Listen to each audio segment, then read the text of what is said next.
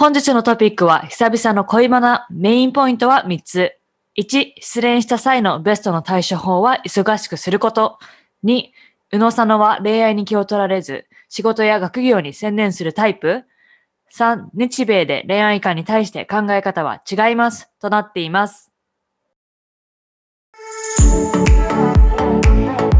宇野と佐野がお送りするグローバル視点で考えようポッドキャスト、純ジャパ宇野派、カナダの語学学校、アメリカのコミカレ、4年生大学を卒業後、現在ボストンでスポーツテック系の会社に勤務中、アイルランド系アメリカ人と国際結婚をした宇野こと早紀江と、帰国子女左脳派日本生まれタイ育ち。アメリカの大学を卒業後東大大学院に進学し現在は日本の再生医療系スタートアップで勤務中の左脳ことアミが日本と海外に住んで感じたことをそれぞれの視点から語り倒します。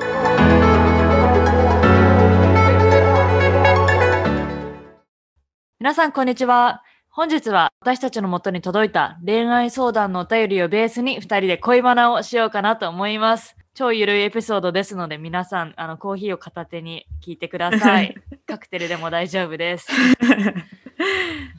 はい、えっと、実は2つのお便りをいただいていて、1つ目はニックネームおちびちゃん。えーメッセージは、彼氏に振られそうです。大学3年生なので、就活で自分の生活に集中しないといけないのに、この問題のことばかり考えてしまいます。そこで質問です。恋愛に気を取られずに、どうやって仕事や学業に専念していましたか？また、海外の復縁方法も知りたいです。はい。で、えーうんお便り2つ目。ニックネーム、ナミンさん。彼氏に振られました。失恋の立ち直り方と海外のカップルの別れについて教えてください。はい。ということで、あの、本当に同じタイミングでこの2つのお便りが届いて、で私たち全然恋愛相談します的なオーラは出していないと思っていたんですが、恋愛エキスパートでとかでもありませんが、まあ、あのせっかく2つのおあのお二人の方からお便りをいただいたので私たちの恋愛観というかこの質問に対する答えを本日は答えていきたいと思います。はい、ではあのまあね恋愛ってたかが恋愛ですがものすごい重要ですしパートナー彼や彼女との関係がうまくいかなかったら勉強とか仕事に結構響いちゃったりずっとそればっかり考えちゃうっていうことは、まあ、誰しもがあることは思います。なのでまああのこの2人がね振られましたとか振られそうですということなので振られた時のベストの対処方法についてまずお話ししたいと思います。はい。まあ、はいアミさんは振られた経験があるかないか分かりませんが、まあそういう失恋した時の対処法は今までどんなことをしてきましたか？そうだね。あの私はまあそんな経験もすごい豊富でなわけでもないんですけれどももう振られたっていう経験が実はおないので なので急に振られるとかっていう時の気持ちっていうのが正直わからないところなんですが、まあ、もちろん失恋はしたことあるしあの、まあ、自分が振っといてこうその後また思い出しちゃったりとかっっていうのは結構あります。でやっぱりその時ベストなのは、まあ、もちろん最初はさちょっとこうお酒とか、まあはい。食べ物とかに走ったりとかはいはい。っていうのはもちろんしてました。で過去アメリカに住んでる時にまあ失恋をした後、まあ自分から振っといてなんだけど なんかこう嫌いになったわけじゃなくて好きっていう気持ちがちょっとこう薄れてきた時に、はいはい。ちょうど忙しくなってたっていうのもあってまあお別れしたっていう過去がありまして。でその時に自分からこうお別れをしといてその後すごくこう寂しさに襲われて、お酒に走ったというか、まあ、別にアアルコールを毎日毎日摂取したわけではないんだけど、まあ、一晩 なんかお酒がちょうど冷蔵庫の中に入ってたので、うん飲んでそっからもっと悲しくなっちゃってなんか一人で何してんだろうみたいな。あでも一人で飲むタイプなんだ。なんか友達巻き込んであじゃなくてみたいな。いやその時は、そう一人で飲んでお風呂に入ってお風呂しかもそれがあったアルコールがテキーラなの。テキーラを 一人で飲み始めて、え そうしたらこう、まあ、酔ってきた自分もそうだけどなんかこうちょっと自分を客観視した時に自分何やってんだろうなみたいな、でもっと悲しくなっちゃって、はいはい。この一人で悲しくなってお酒を飲んでる自分みたいな。なのでもうそこから一人酒は絶対しないというふうに決めたんですけれども、まあそういう感じでもちろんお酒だったりとかあとはこう甘いものアイスクリームよくアメリカのさ恋愛映画とかでもあるさあのバケツみたいなアイス をひたすらこうやって食べ続けるとかもしたことあるしなんかそれってすぐ直後は、まあ、お腹もいっぱいになってあ、うん。あのシュガーもたくさんこう摂取してすごい幸せな気持ちになるんだけど長期で考えると全くこうプラスなことはなくて何が一番自分にとって対処法というか、こうベストな過ごし方かなって思っ考えた時にやっぱりこう忙しくすることはこう、まあ、時間時間だよね。時間が忘れさせてくれるっても言うし自分で本当に新しいこと始めてみるとかうんうん。自分が今までやりたかったけどちょっとなんか時間とか勇気がなくてできなかったみたいなことをこう思いっきりやってみるっていうので気持ちが楽になってた過去が多いかなと思います。なるほど。まあ、まあ、私は亜美さんと対照的で、もう振られたことばかりです、正直。それも意外だよね。うん、そうね、そうなのかな。いや、なんか、まあ、一番すあの最初に真剣に付き合ったのは高校生で、まあ、2年くらい付き合ってたんだけど、振られましたと。まあ、それもかなりドラマチックな感じなので、うん。あの、は後でちょっと後の話題で出てくるのでその時話したいと思いますが。まあだけどあのこっち来てからすぐ付き合った人とかもそうだし、うん、結構振られたことが多いかな。それってさなんか自分であ来るなっていう風な雰囲気の中であ来たっていう感じなのか結構こう out of nowhere みたいな感じで全然え今？みたいななんか 急に振られるの。まあでもなんかさよくあるなんかアメリカでデーティングの期間とシリアスレレーションシップってこうわ変わるじゃん。うんうんうん。それがデーティングだけで終わったって感じかも。あだから4ヶ月とか5ヶ月とかちょっとまあデートしてデートしてって言っても別にさどっか行くとかじゃなくても家にも来てたし友達とうんのあの遊びにも行ってたしだからなんか、まあ、これかうんらシリアスリレーションシップになるのかなって思ったら、結構そのスパッと切られた感じ。ー そうなんだそれはちょっとびっくりしちゃうね。うん、なんか3連休でどっか行く予定だったのになんか連絡来なくなっちゃっていやどっか遠出する予定だったじゃんみたいな感じじゃん。で、あのメモリアルウィーケンドでしかも。うんで私もさムカつくしえてかよくわかんないじゃん。で、うんまあそこで連絡なくて実はなんかその反動でその辺友達男友達と遊びたいってなった時に電話した一人が J さんでしたっていうまあそれはだいぶ前の話ですけど そう、はいまあではい。もあのまあ私も亜美と一緒でお酒とかもそうだし私は周りを巻き込むタイプだから あの、うん。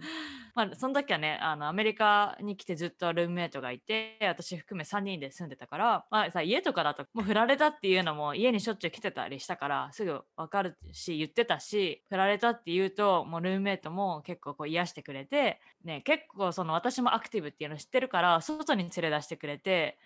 それこそボルタリング、うん。ロッククライミングしに行ったりとか、あとはアイススケートしに行ったりとか本当にこのアクティブにして気を紛らわせてくれるような友達が多かったね。うん、まあでもそれはさっき亜美も言ったように結構短期的なそのソリューションで、まあ、長期的っていうのはもう私も忙しくするタイプ。でやっぱまあ学校そのと当時は学生だったので学校に行ってダンスクラスをたくさん取ってスケジュールがいっぱいの状態にするとか。うん。でまあ友達ともそうだけど。そう。まあだけどその今まで挑戦してこなかったことに挑戦するっていうのは私もすごい賛成です。はい。うんなんか新しいこと始めるっていうのはすごくいいと思う。その今までやってきたことも続けるっていうのはもちろんそうだけど、振られてさよく髪の毛色変えてさ気分変えるとかもあるじゃん。まあなんかそんな感じでこう新しいことを始めてみて自分の気分とかルーティンとかも変えてみるっていうのはプラスかなそう。ね、まあ、あとはふあのやっぱ振られてムカつくから見返してやりたいっていう思いはたすごいあってうん。こんないい女を振ったんだぞみたいな感じで もうとりあえずワークアウトして体バキバキになってやろうとか あのそれは結構思いながら、はいうんやってました。うんうんうん。えっと、では、アミは恋愛に左右されるタイプですか？で恋愛に気を取られずに仕事や学業に専念できますか？うーんとね私結構左右されると思うあんまり悪いことでものすごい左右されたってことはないけどまあいいことで言うとこう付き合いそうな人のことをこう思って上の空になるとかっていうのももちろんあったし、うんうんうん。あのもっと若い頃はねうんうん。えっとあとは別れた時とかもその後引きずるじゃないけどまあ自分から切っといてスパッと次みたいな感じには全然なれずに、うん。うん、結構引きずったかもしれない。だからその左右されるんじゃないかな。うんうん、まあ私も、まあ、20代の頃はていうか結婚する前はイエスでしたね完全に、まあそのうん振られた経験とかもあったし、まあ私も結構この途切れないタイプではあるからうんうん。彼いなくなってもなんか次すぐデートする人が出たりとか。だからまあ結構左右されるタイプだししかもさ勉強とかしてるとやっぱ考えちゃうじゃん。うん。もちろんその締め切りに切羽詰まる直前まではいやなんかいろいろ頭の中いろんなところぐわぐわいって専念できなかったりするけど結婚もするともう何この人っていう stable な人がいる常にいるから、まあうん。そんなに左右はされなくなったかもしれない。うん。まあ、左右これもやっぱりね忙しさっていうのもすごい関係あるよね。まあもし別れた時とかも忙しかったらそのやってることにすごいせ専念というかさ振られたこととか、まあ、別れたことあんまり考えずに集中できるかもしれないけど時間があるとやっぱり考えてしまうっていうのは、まあ誰しもがあると思いや本当にその通り。うん。う。うん。まあもちろんね職場では出さないし、まあ、そそう。の辺はプロフェッショナルにはするけど、うんまあだけどあの振られた時とかは授業中に友達、まあ、振られましたで友達知らずに普通にあの授業行ってで日本人の友達が2人クラスにいたんだけど会った瞬間に「振られた!」って言ってバーって 泣いたろ あの泣いたクラスので周りには「えそんな真剣だったの?」って爆笑された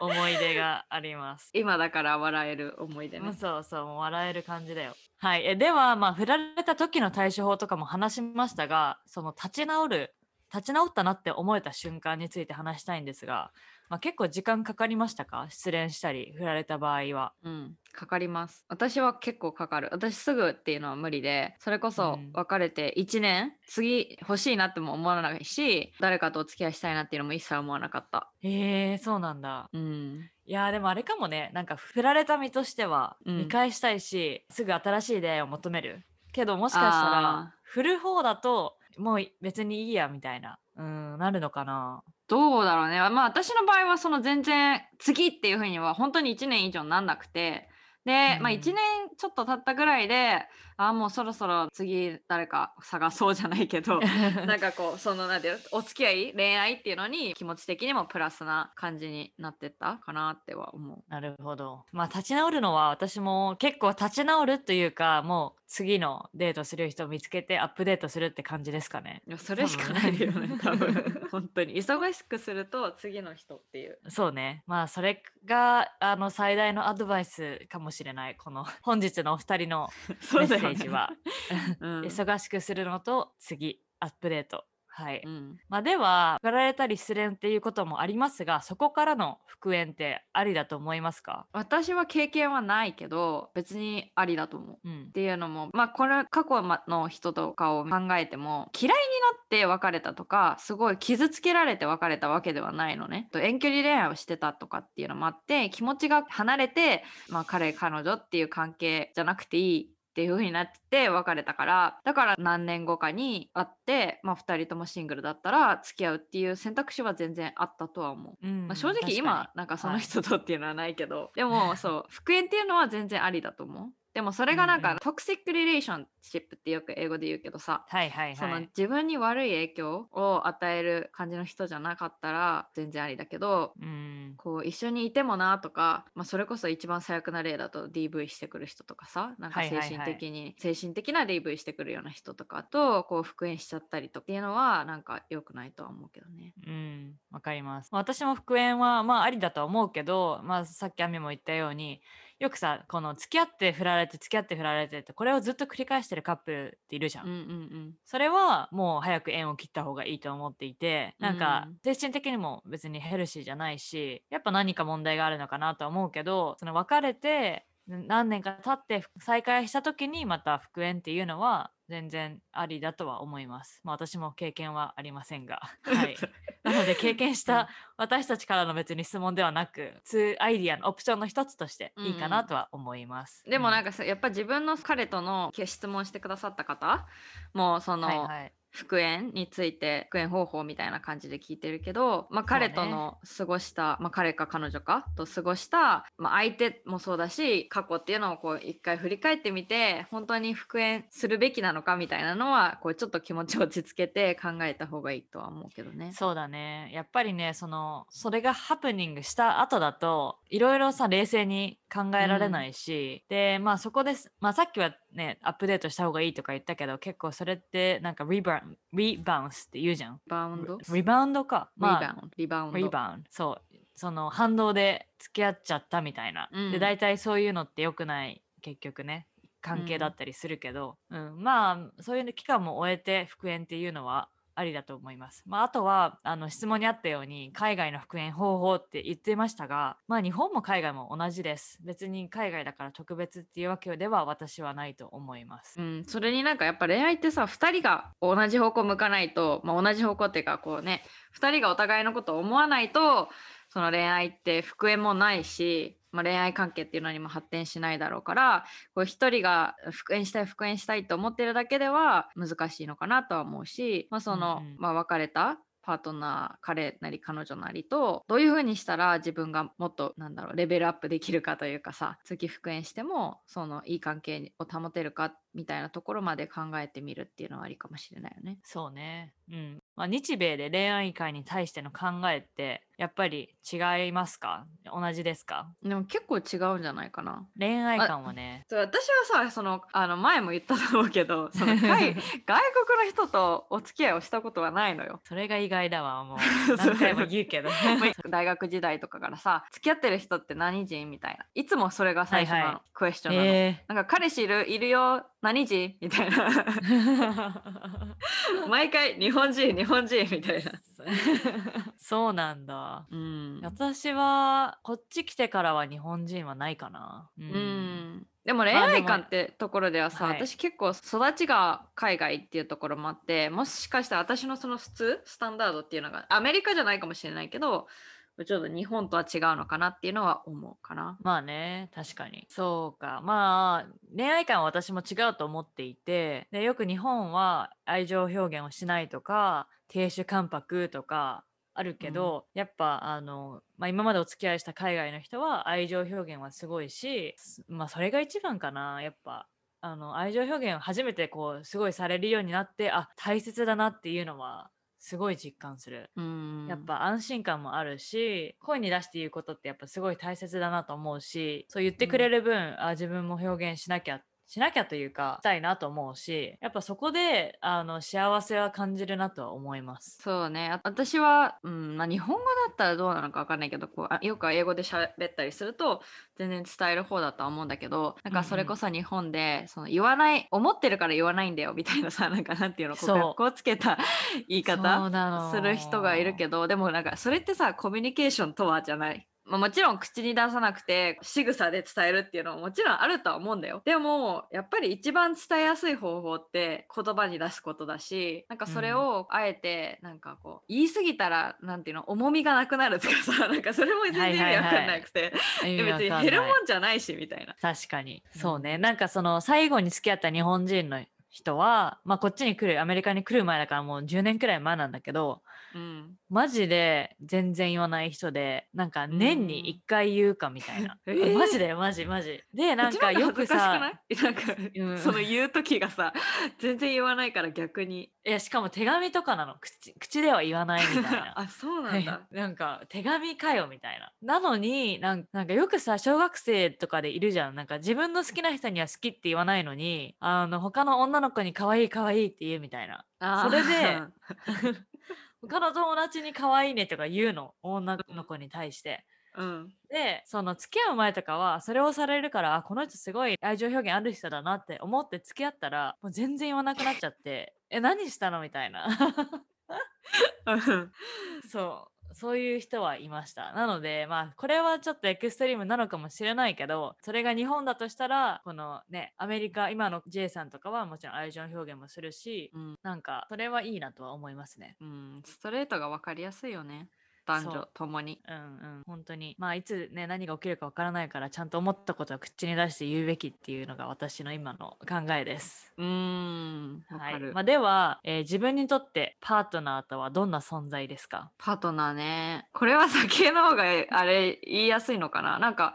自分が疲れた時とか寄り添えるような人っていうのが、うん。自分のパートナーなのかなっていうふうには思うけど。うんうん、そうね、うん。まあ私もそれはそう思う。忙しい、まあ、しかもさなんか結婚してもう2年半ぐらい経つんだけどうーん。でまあ私たちかなりお互い忙しくしてるし、まあ、私かな主に忙しくしてるし、まあ、コロナの間だけどなんかずっと朝から晩までミーティングあったりとかして家に一緒にいるのにいないみたいな状態がかなり続いてて、まあ、ちょっとやばいなと思うけど私的に、まあだけどさ、まあ、これも成長何今後につながるしお互い割り切ってるしでそれが終わった時に2人でこの一緒にテレビ見たりとか遠出したりとかまあなので本当にあのお互いを支えサポートしつつプラス高め合い高め合えるそんな存在かなと思います。それが理想だよね。頼りすぎてもうその人がいないと生きていけないみたいな感じになるのもアナヘルシーだと思うし。それはうん。いやでもさ日本女子多いじゃんそういうタイプ。そういうねあの、まあ、もちろん最近は変わってきてるし自立精神というか自立してる女性もたくさんいるけどなんかこの全部パートナーの決断に沿うみたいななんかその、一歩後をついてくみたいな。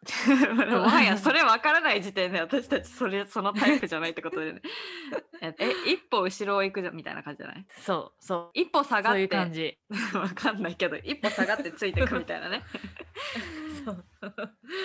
そう私はあの体調に横に並んでついていくタイプでうん。まあ、アミもそうだと思うけど、まあ、それがね、やっぱヘルシーだし、忙しくして自分の意思がある女性をサポートするような男性が、やっぱ今時はニーズがあるべきだと思うのが、まあ、うん。私の、うん。まあ。もちろんそういうタイプじゃない人もたくさんいるし、私の日本人の友達でも、やっぱさ、あの、すごいいろいろやってくれる旦那さんが好きっていうタイプもいて、まあ、それはそのお互いのニーズが合ってるから、すごいいいと思うの。うん。であのそうやっぱこっちでもいるの。アメリカでも日本人の女性と何でもやってくれるアメリカ人男性とかいるんだけどなんか私的にはいやなんかもっと頑張れよとか思ったりするけど。うん。だけど毎回会うとすごいお互い幸せそうだしこの2人は一緒にいるべきしいるべくしているんだなと、もし私とその友達の彼が一緒になったとしたら多分不幸せ。あのアンハッピーで終わると思うの。だから、うん。まあ私は、まあ、J さんがいてその友達はその彼がいるのはそういうことなんだなって思って、まあ、人の恋愛ですし私が首を突っ込む権利はないので、はい。うん黙ってますが、そうだね。はい、パートナー。まあ難しいよね。いろんなその各こうなんていうの？パートナーっていうかさペアによって考え方も違うしどれだけ相手に頼るかとか相手に何を求めるかっていうのも全然違う。っていうのが、まあ恋愛の面白いところかなって思うし自分のその求めていることを全てやってくれる人とか全てマッチする。まあ例えば理想の見た目とかもそうだし性格わかんない。年収仕事な全てこう自分が理想を描いててそれにマッチする人なんて基本いないしある程度の妥協だったりとかまあ教養っていうのかななんか、まあ、妥協っていうとマイナスに聞こえるけどまあ諦めっていうのも絶対必要なのが恋愛だしなんか長く続くけるためには、まあ、それこそね結婚とかになったら理解できないこともたくさんあるだろうしそれはそれで当たり前でなんかそれをどこまで受け入れられる相手なのかっていうところだよね多分、つうんうん。長続きするコツそうですねはい。まあでもそれに至るまではもちろんディスカッションも必要だしうん。あの話さないで何も解決することはないのでちゃんとお互い話し合って向き合って、まあ喧嘩もしてそれをやっぱ繰り返していくことでお互いを理解するのかなとは思います。うん。はい。まあ、私は結婚はしていますが別にその結婚してあの気持ちが変わったりとか関係性っていう話をちょっと最後にしたいなと思いまして私があの早くして結婚をしたのは自分的にもびっくりでうん。で 実は27で結婚したんですがで、まあ、今もう2年半くらい経つけど、まあ、正直なんか気持ちは変わったりしないけど自分の中の精神的安定っていうのは変わったかなと思います。なんかやっぱ結婚する前っていやこの関係性がどこ行くのかなとか結婚するのかなしないのかなとかなんかそういうさ、まあ、ちょっとワクワクした期待とかも含めたあるじゃん。この常に自分の中でどこに向かうんだろうみたいなクエスチョンマークが、だしさ結構アメリカだといやいつプロポーズするのかなみたいな。なんか、結構待ってる友達とかいるわけ、日本だとさ、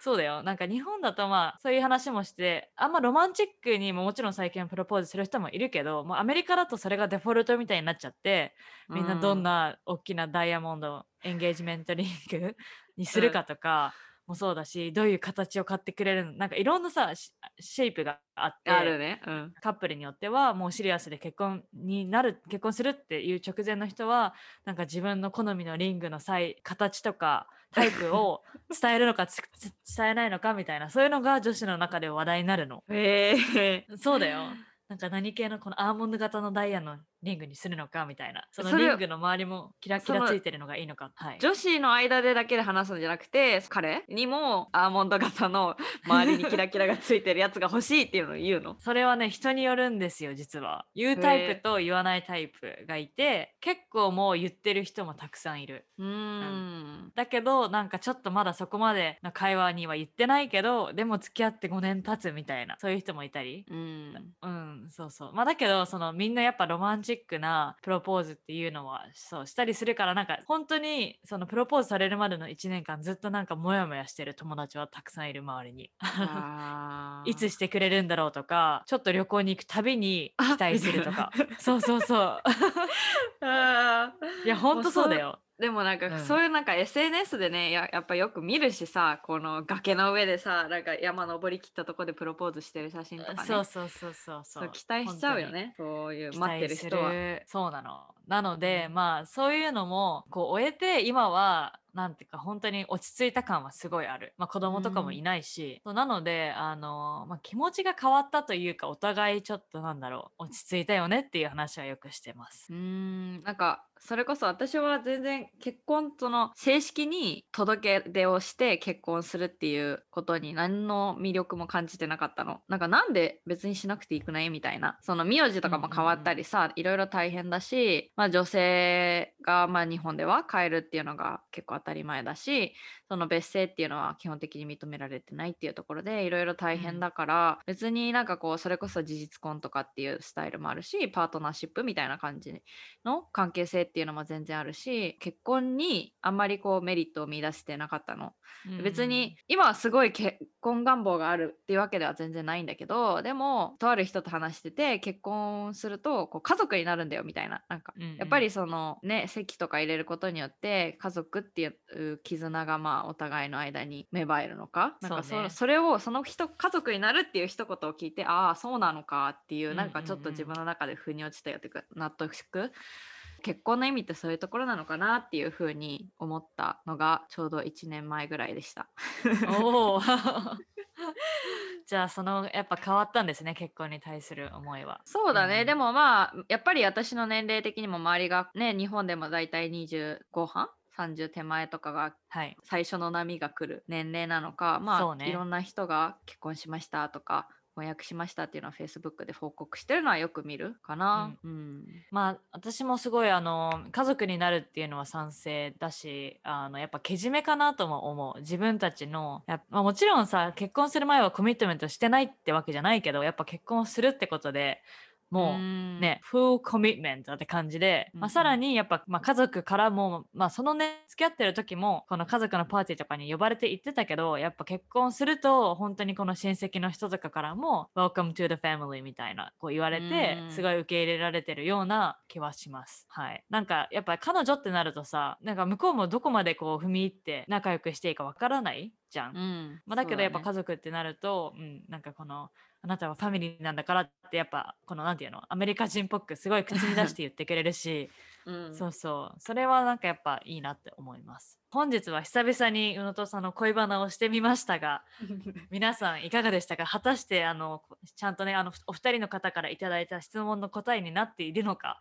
果たして分かりませんが、まあ、少しでも日米の恋バナだったり私たちの恋愛観だったりから何かが学べたらいいんじゃないかなと思います今回のエピソードに質問がある方は私たちに連絡をお願いします。メールアドレスは contact.unosono.gmail.com Facebook のうのとそのコミュニティへ参加をすることによって私たちと直接やり取りをしたりエピソードの裏話なども聞けるのでぜひ参加してください。もし共感する役に立ったと思う方は Apple のポッドキャストでレビューを書いてください今後触れてほしいトピックや感想などはショーノートのお便りボックスから送ってください宇野と佐野の SNS やポッドキャストのフォローも忘れないでください We'll see you next time. Bye!